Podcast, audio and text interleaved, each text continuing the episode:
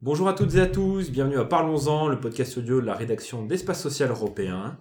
Cette semaine, pour m'accompagner, un format un petit peu particulier, nous n'avons pas un mais deux invités de marque et je les remercie d'être là euh, ce, cet après-midi avec moi. On va parler d'article 51, le dispositif un peu dérogatoire mis en place à la fois par le ministère des Solidarités de la Santé et par l'assurance maladie, sur les nouvelles organisations, sur les moyens de financement. C'est un sujet qui mobilise et qui intéresse beaucoup parce que dès qu'on parle un peu d'innovation de rupture, forcément, ça, ça percute dans les différents réseaux de la sécurité sociale et notamment dans la branche maladie. Pour en parler, j'ai deux personnes, et deux personnes qui connaissent par cœur le sujet, ils vont vous en parler pendant quelques minutes. J'ai d'abord le plaisir d'accueillir Natacha Lemaire, rapporteur général au ministère et à l'article 51. Bonjour Natacha. Bonjour. Et j'ai le docteur Aden Tajamadi, qui est directeur délégué, enfin délégué non adjoint, parce qu'il a peut-être une promotion plus tard, on sait jamais, directeur adjoint à la stratégie aux études et aux statistiques à la CNAM. Et pour ceux qui le connaissent pas, euh, Hayden, c'est comme monsieur qui est souvent derrière rapport chargé produit, qui est un document que vous suivez tous chaque année euh, auprès de l'espace social européen. Bonjour Hayden. Bonjour. Alors, on est un petit peu en période d'anniversaire euh, par rapport à l'article 51. Alors pour ceux qui s'en souviennent pas, l'article 51 c'était la l'FSS 2018 déjà. Hein. ça fait maintenant 4 ans que le dispositif euh, législatif est en place. Et c'est un peu l'occasion de parler du bilan. Pourquoi cette année? Parce que tout simplement les expérimentations arrivent à leur terme et certaines vont basculer dans le cadre euh, général. Et donc on va en parler un petit peu dans le détail. Mais d'abord, pour nos auditeurs, vous deux, vais peut-être commencer par Natacha, on va donner un dispositif, une photo euh, de l'article 51. Première question toute bête, mais très pratique. Combien y a-t-il d'expérimentations sur le terrain à l'heure où on se parle? Alors donc euh, vous l'avez dit, on est aujourd'hui à 4 ans du dispositif. Donc depuis 2018, on a autorisé, on a passé le cap des 100 expérimentations autorisées, un peu plus de 100. Euh, sachant que 60% d'entre elles euh, sont au sein d'un périmètre régional, donc autorisé par les ARS, les agences régionales de santé. Euh, pour vous, si on si on essaye, hein, si on s'essaye à une sorte de portrait robot, la médiane, alors je préfère parler de médiane que de moyenne parce que la moyenne ça veut rien dire. La médiane en termes de durée de ces expérimentations, c'est trois ans et demi. Euh, pour mémoire, le, la durée maximale, c'est 5 ans. Le montant médian d'un projet, c'est 1,6 million sur l'ensemble de la, sur toute la durée, hein, donc, oui, euh, qu'on peut rapporter à 3 ans et demi. Et euh, le nombre de patients médians est 2000, 2000 patients. Et 3,5 euh, années, c'était à peu près l'objectif qui était fixé à l'origine. Hein, c'était ça, c'était de raccourcir les périodes de Alors, il n'y avait pas d'objectif. Ah, il y, avait un, une durée maximale. Ouais. Euh, mais pas de l'idée hein, du dispositif un peu général, quel que soit le sujet. C'est que le dispositif s'adapte au projet et que ça soit pas l'inverse. C'est-à-dire qu'il y a très peu de cadres en fait euh, qui sont fixés euh, a priori. Et puis le dernier élément sur la pour la, la grande photo, on va dire, c'est qu'aujourd'hui il touche un peu plus de 500 000 personnes. Sur tout le territoire. Sur l'ensemble du territoire. D'accord. Et à partir de ça, donc on a une centaine, hein, de 101 pour être précis, donc on a dépassé 103. la 103. Donc on a passé la, la barre enfin, symbolique des 100. C'est voilà. Euh, vous avez dit 60 sont un, sont un cadre régional, donc les 40 43 restants sont un dispositif euh, transrégional. C'est interrégional. Oui. C'est-à-dire qu'elles concernent au moins deux régions. D'accord, d'accord. Et sur ces 103, on en a eu trois qui ont basculé dans le cadre du, de la, on va dire la LFSS 2022, on peut dire LFSS même s'il y a un recours, la LFSS 2022, il y en a trois qui basculent dans le cadre général, hein, c'est ça C'est ça, c'est-à-dire qu'on a, dans le cadre général, enfin trois, c'est un peu plus sioux que ça, dans le sens où, si je prends l'exemple de la télésurveillance, oui, tout à fait. Euh, on a 13 expérimentations qui incluent la télésurveillance. D'accord. Donc, euh... donc il y en a une qui est sortie entre guillemets voilà, un petit donc peu, il y en a une qui se termine là, ouais, mais il y en a quand même 12 autres, euh, 12 autres derrière. Celle qui est, on peut dire, un peu généralisée euh, telle quelle, c'est Mission Retrouve ton cap, qui est celle qui traite de l'obésité des enfants. Oui, tout à fait. C'était un, un, sujet et on va parler de l'obésité un peu plus tard.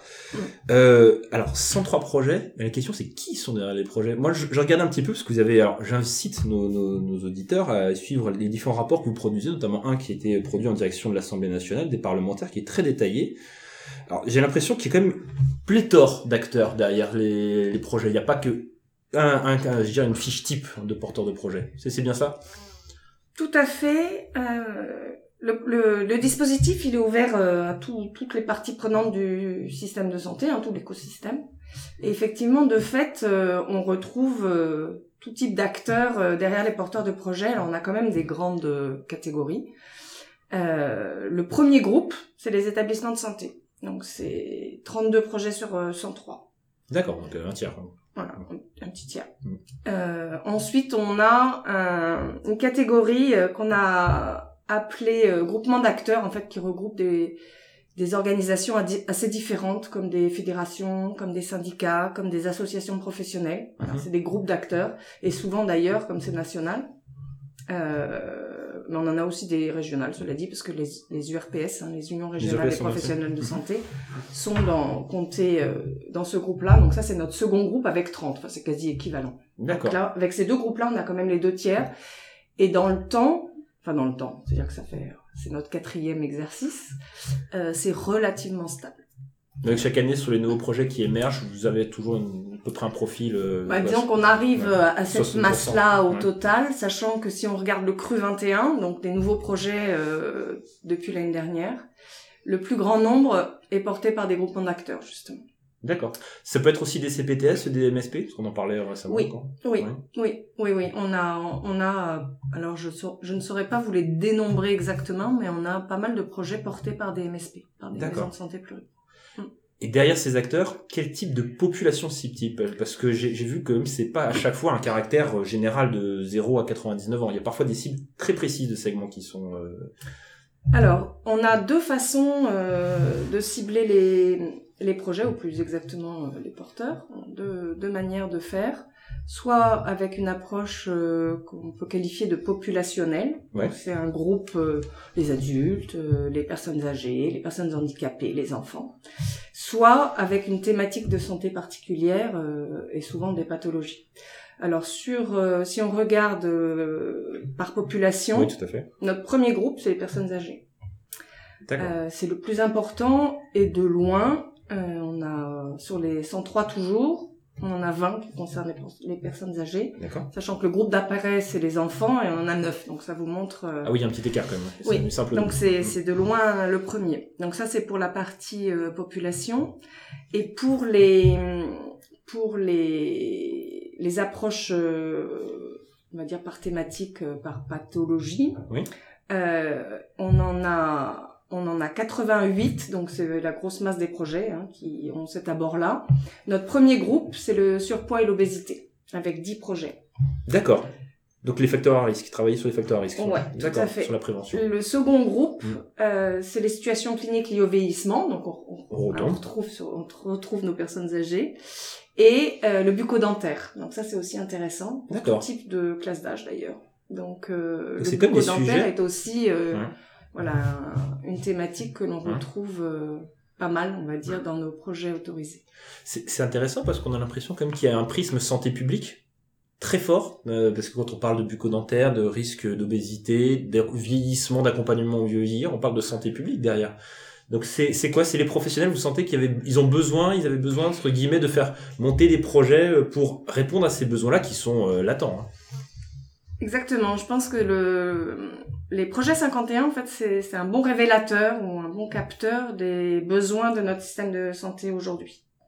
Et donc, on retrouve ces grandes, ces grandes thématiques. hein. On a aussi euh, du, de la prise en charge de cancer. Ouais. Et on recoupe aussi avec euh, les, les sujets qui peuvent être traités par le rapport charge-produit. Enfin, il n'y a pas de... Il n'y a pas de surprise de ce côté-là. Ce ce qui est aussi intéressant, vous disiez tout à l'heure qu'il y avait un, majoritairement sur des établissements de santé, je, ça doit être public-privé, hein, je crois qu'il n'y a pas forcément de distinction Tout- dans, tout dans ce que vous faites, hein, bien sûr ouais. tout statut confondu, Mm. mais les projets dont on vient de parler, ce sont des projets qui relèvent plutôt de l'ambulatoire, si je dis pas de bêtises, donc c'est... Est-ce que je, je fais une schématise, vous me dites, dites si je veux être un peu trop long, mais est-ce que ce sont justement, c'est ce qui est intéressant, c'est que c'est entre guillemets l'hôpital qui s'intéresse au sujet de ville particulièrement, Ouais. notamment pour le suivi au-delà des murs de l'hôpital Mm. de- des patients. C'est ça, c'est Tout une- à fait. C'est-à-dire que les, de toute façon, c'est un peu euh, le cœur même euh, des projets 51. hein, c'est la tout ce qui touche à des prises en charge coordonnées. Mhm. Et donc, euh, les projets que nous proposent les établissements de santé ne concernent quasiment jamais le seul établissement, c'est le l'hôpital ou la clinique dans son environnement. D'accord. Euh, et donc, effectivement, euh, ça va porter surtout sur ces interactions avec euh, le secteur ambulatoire ou médico-social. Et comment ils travaillent avec euh, la ville et le médico-social. Et derrière les leitmotifs, ce sont, on va faire la transition avec Eden, il va, il va prendre la parole, je vous rassure, hein, ceux qui, ceux qui sont impatients. ne vous inquiétez pas, il va prendre la parole très La vite. star. La star, non, c'est on est une star ici. Avec attention. Voilà, attention, voilà, je dis pas de bêtises jusque là, vous inquiétez pas. Non, la, la question, la question que je me pose, c'est peut-être derrière, alors, peut-être parfois un peu mal à schématiser, est-ce que, par exemple, si on prend l'exemple de l'obésité, est-ce que vous auriez un projet type, alors on a parlé un peu de celui qui est dans le cadre général, mais justement, un projet type, quel était le besoin, qui s'en est saisi, pourquoi il s'en est saisi Alors, c'est une, Ah. une vaste question. C'est un peu le bac à l'avance. hein. Sur, oui, sur C'est- l'obésité, enfin la prise en charge de l'obésité, Ou vous avez... sujet, hein, c'était pour vous donner un... Oh oui, mais c'est un bon exemple, c'est très bien. Euh, on a trois types de, de projets. On a ceux qui traitent de la prise en charge euh, autour de la chirurgie bariatrique. On Oui, tout à fait. Donc ça, il y a souvent des établissements de santé euh, qui sont forcément, euh, puisque c'est eux qui traitent cette chirurgie-là. Et puis ensuite, on a dans les, les, les deux autres types, c'est de la prise en charge hors chirurgie justement. Mhm. Donc soit pour les adultes, soit pour les enfants parce que la prise en charge est plus spécifique et quand c'est pour les enfants, euh, c'est les enfants et souvent leur famille, hein, donc euh, les parents ou euh, les frères et sœurs. D'accord. Euh, donc c'est, ce sont des, des projets. Alors pourquoi l'obésité? C'est Parce que l'obésité nécessite des prises en charge qui ne sont pas que thérapeutiques. La thérapeutique n'est pas que médicamenteuse. Tout à fait. Euh, ça fait appel à des modifications, des modifications pardon, de, de changement de- d'habitude de, vie et, et donc de prise en charge de prestations qui aujourd'hui ne sont pas remboursées par la sécurité sociale. Donc dans tous ces projets, on va avoir euh, de l'accompagnement euh, avec euh, de la diététique, Mhm. de, la, de la, ce qu'on appelle la- l'activité physique adaptée et de la prise en charge. On peut avoir aussi de la prise en charge par des psychologues. D'accord. Et donc c'est ce, c'est ce panaché-là, si je puis dire, cette Ouais, combinaison Mhm. qui est caractéristique de, de, de cette euh, prise en charge euh, de l'obésité qu'on retrouve dans les dix projets.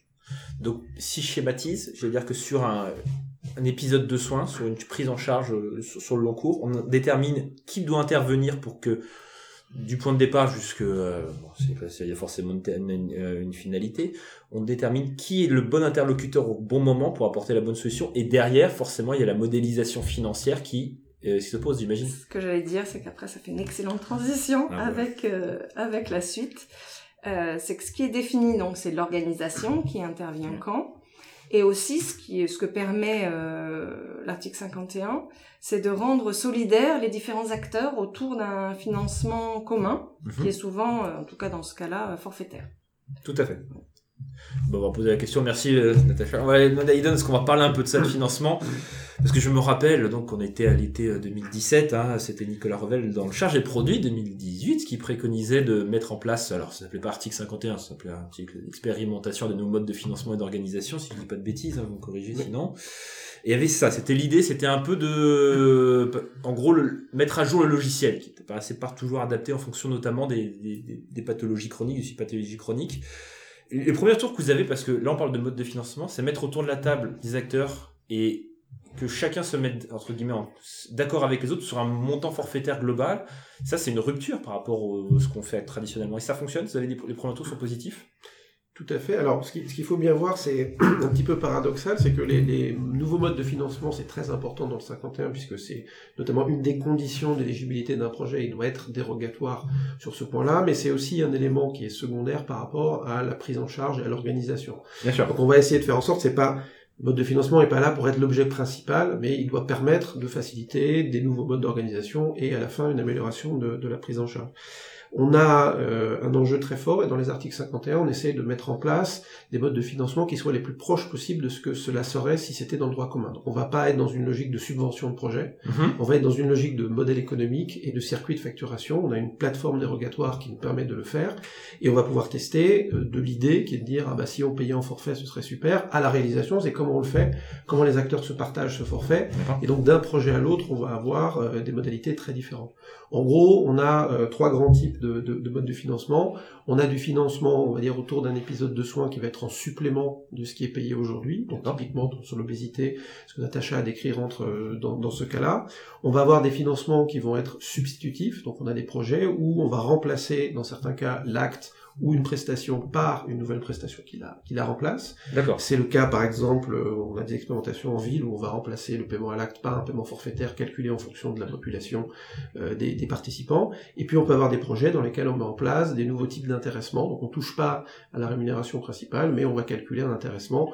Par exemple, dans un projet qui s'appelle l'intéressement à une prise en charge partagée, où en fait on va faire un intéressement partagé ville-hôpital, dans lequel on Mhm. essaie d'identifier les économies qui sont réalisées dans la prise en charge, conditionnées à des indicateurs de qualité, qui génèrent euh, un versement. Et en fait, en gros, on est sur une espèce de ROSP collective. Ouais. Une dotation euh, Dotation, collective. Voilà, D'accord. Exactement. Donc ces forfaits, par exemple, si, si on doit caricaturer, c'est pas euh, l'addition de l'acte de 1, de, de l'acteur du professionnel de santé 1, 2 plus 3 et on, fait, on additionne tout, ça fait un forfait. Comme vous dites, c'est soit c'est en substitutif, soit c'est en sus, c'est ça? Et alors exactement, après on peut on- derrière le terme de forfait, en fait, on va rencontrer un certain nombre de, de diversités. Il y a des gens qui vont avoir l'idée de d'agglomérer leurs prestations en disant on va remplacer 1, 2, 3, 4 par 1 et en fait en agglomérant tout ça, ben, on va avoir intérêt à travailler ensemble. Et dans d'autres forfaits, on va plutôt travailler sur des prises en charge moyennes. Mhm. L'idée, c'est de dire, ben, on va euh, vous payer en moyenne ça pour que vous produisiez une prise en charge pour la population. Et donc, il y aura des patients qui vont nécessiter un petit peu moins que ce forfait, d'autres patients qui vont nécessiter un petit peu plus, mais par le biais de cette moyenne, on va vous permettre de prendre en charge euh, les- la prestation, les patients, les pathologies qui sont dans votre projet. Et comme vous disiez, pour déterminer le montant de son forfait, on prend en compte des critères de, de pertinence et de qualité, c'est bien ça Effectivement, la plupart du temps, si ce n'est tout le temps, et évidemment c'est un des enjeux très forts dans avant l'autorisation des projets que de travailler avec les porteurs pour être bien sûr qu'on a le bon niveau de financement, à la fois pour que ce soit soutenable le jour où ça pourrait aller dans le droit commun, que ça leur permette de mettre en place leur projet, et donc ça c'est un temps très important dans l'autorisation des projets, la détermination de ce modèle de financement. Et les premiers retours, alors, il y en a eu trois expérimentations qui basculent sur le cadre général, il y en a sans autres encore dans le, dans le, je dirais, dans le pipeline.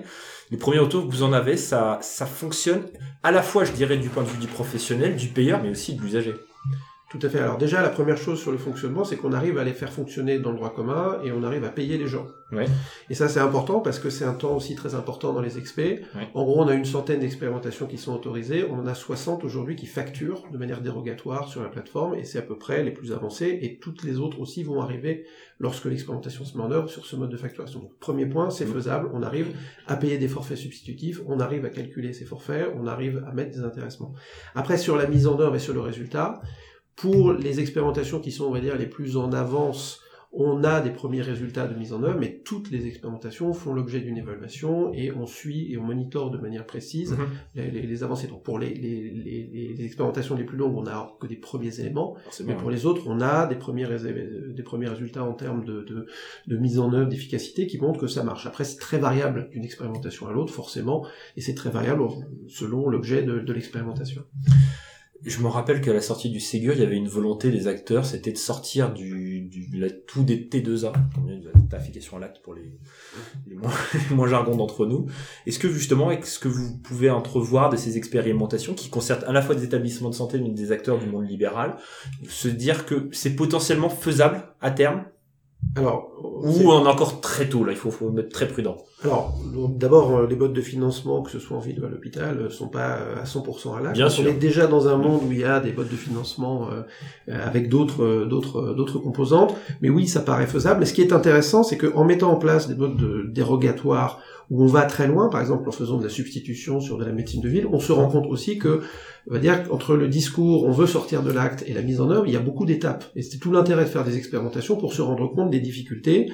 Quand on met en place un forfait substitutif, eh bien, on va changer beaucoup de choses, la façon dont les professionnels euh, conçoivent leurs revenus, la façon dont ils se projettent dans ce revenu, et il y a un enjeu très fort de système d'information qu'on retrouve quasiment dans tous les projets. C'est-à-dire comment est-ce qu'on est capable Mhm. de mettre en place un système d'information qui nous permet d'évaluer le projet, qui nous permet de calculer la rémunération et qui permet aux professionnels et aux équipes qui participent de s'y retrouver aussi. Parce que un forfait, euh, quand c'est un forfait très large, c'est difficile de savoir euh, qui prend quelle partie du forfait. Et ça peut être des questions qui sont très importantes pour les pour les expérimentateurs eux-mêmes.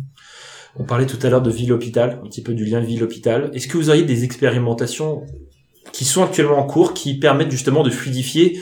On a tendance, c'est vrai qu'en France, à faire chacun dans son silo et on s'oppose. Alors on essaie d'abattre les murs, mais parfois c'est un peu compliqué les expérimentations dans ce sens-là. Vous avez des exemples, des choses qui se font Tout à fait. Alors euh, il y en a, je peux en citer une qui en plus est, est- est d'une échelle assez importante, qui s'appelle l'expérimentation euh, Oncolink, qui concerne la prise en charge euh, des patients euh, qui ont une thérapie orale du cancer, donc qui sont habituellement suivis en hospitalisation de jour. Et là l'idée c'est de pouvoir leur permettre d'être pris en charge en ambulatoire, euh, en organisant progressivement après l'instauration de ce traitement un basculement depuis les établissements, donc euh, que ce soit des centres de lutte contre le cancer, des CHU, des CH qui ont des services de cancérologie, vers une prise en charge en ville. Et donc on va impliquer les pharmaciens libéraux, les médecins traitants, et sur euh, plusieurs mois de prise en charge, on va faire basculer la prise en charge vers la ville. Donc ça c'est un exemple très concret sur euh, un champ euh, qui est la cancérologie, qui va concerner une quarantaine d'établissements et qui est en cours. Là depuis le mois d'octobre, on a les premières inclusions sur ce projet.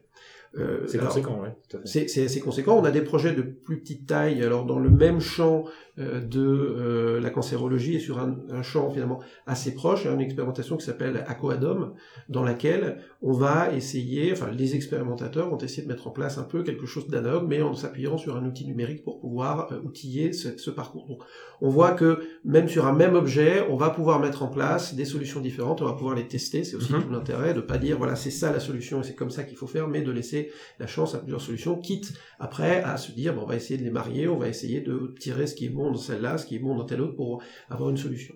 Mais on a aussi des projets, euh, par exemple un projet qui s'appelle Pharmosis, dans lequel on va essayer d'outiller les pharmaciens libéraux pour qu'ils donnent des conseils aux patients qui viennent les voir pour éviter des recours aux urgences. D'accord. Ce sont trois, ce sont trois exemples.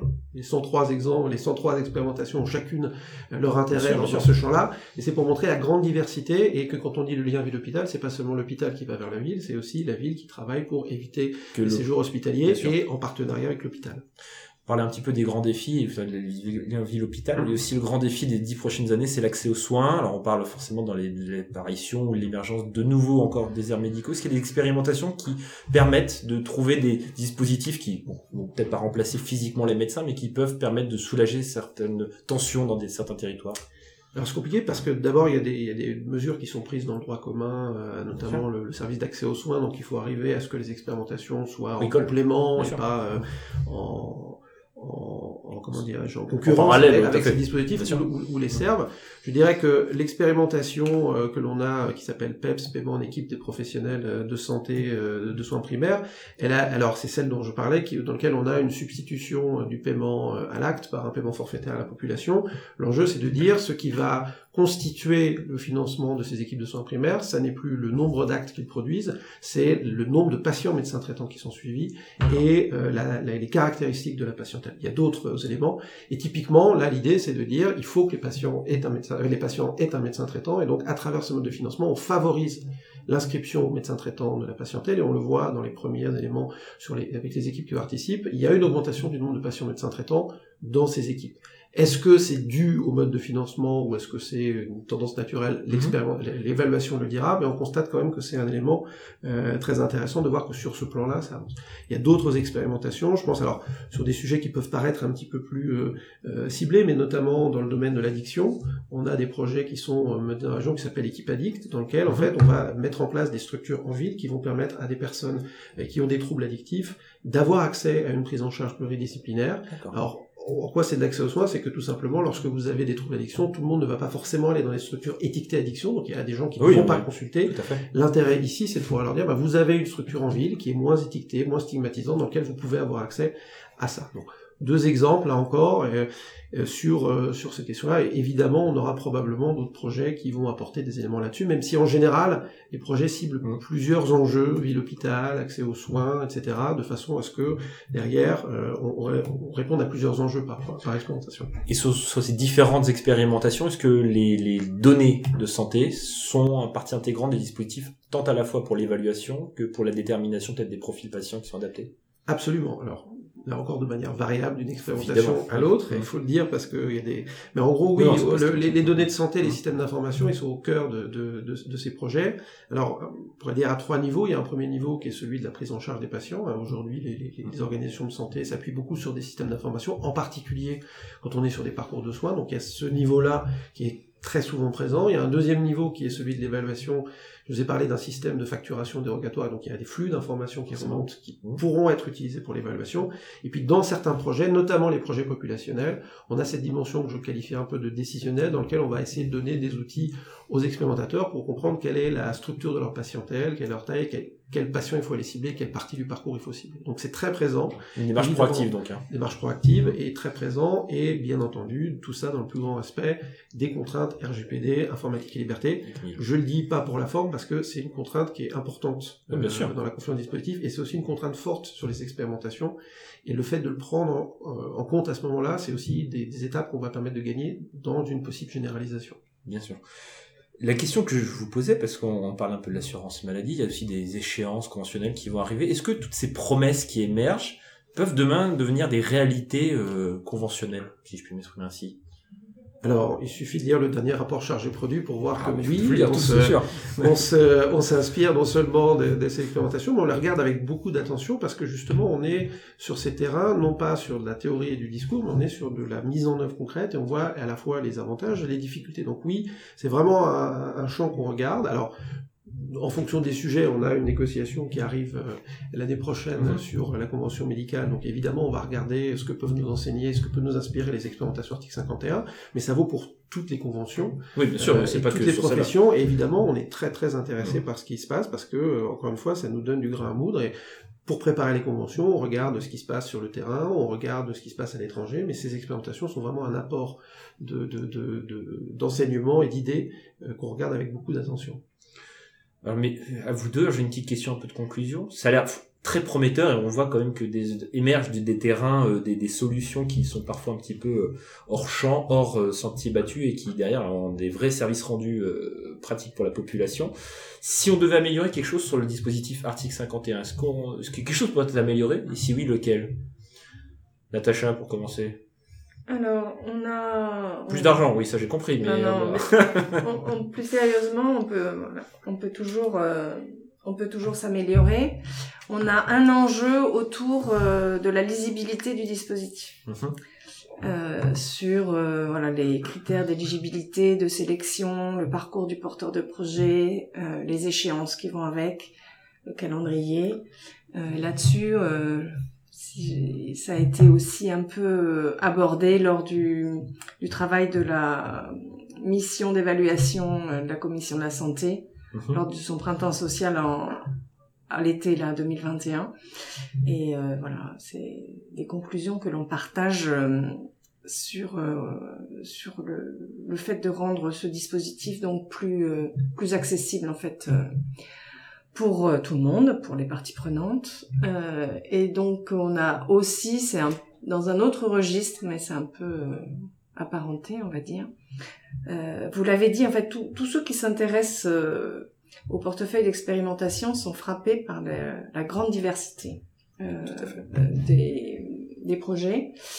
Et, et, donc, voilà, on nous a récemment d'ailleurs fait la remarque qu'il fallait communiquer davantage, faire connaître davantage. Euh, la, la, richesse et le potentiel en fait de transformation des expérimentations autorisées. Donc ça aussi c'est un, une dimension, on va dire, euh, de progrès. Euh, on y participe en ce moment, voilà. Sur le dispositif.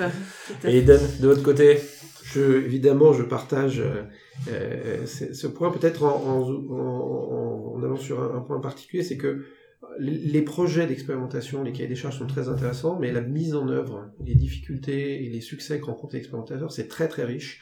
En fait, je pense qu'on a vraiment beaucoup de choses à apprendre euh, de ça. Il faut qu'on arrive encore mieux à capitaliser, à faire savoir ce qui s'est fait, parce que c'est vraiment l'aspect mise en œuvre de ces projets qui est vraiment très intéressant dans le dispositif, et c'est ça qu'il faut arriver encore à mieux valoriser. Donc l'idée, c'est pas forcément de, de, de, faire exploser le nombre d'expérimentations, mais de mieux les aider, mieux structurer à monter en puissance rapidement. C'est bien ça, si je comprends bien.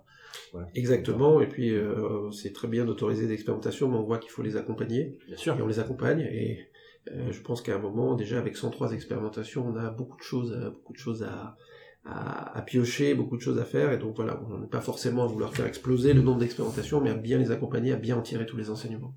Bah, merci à vous deux, c'est très intéressant, très pédagogique. En tout cas, je pense qu'on y comprend un peu plus sur l'article 51. Alors, j'incite évidemment nos, auditeurs à lire ce qu'on écrit, parce qu'en général, on essaie d'être pédagogique là-dessus. Mais vous l'avez été, et je vous en remercie d'avance.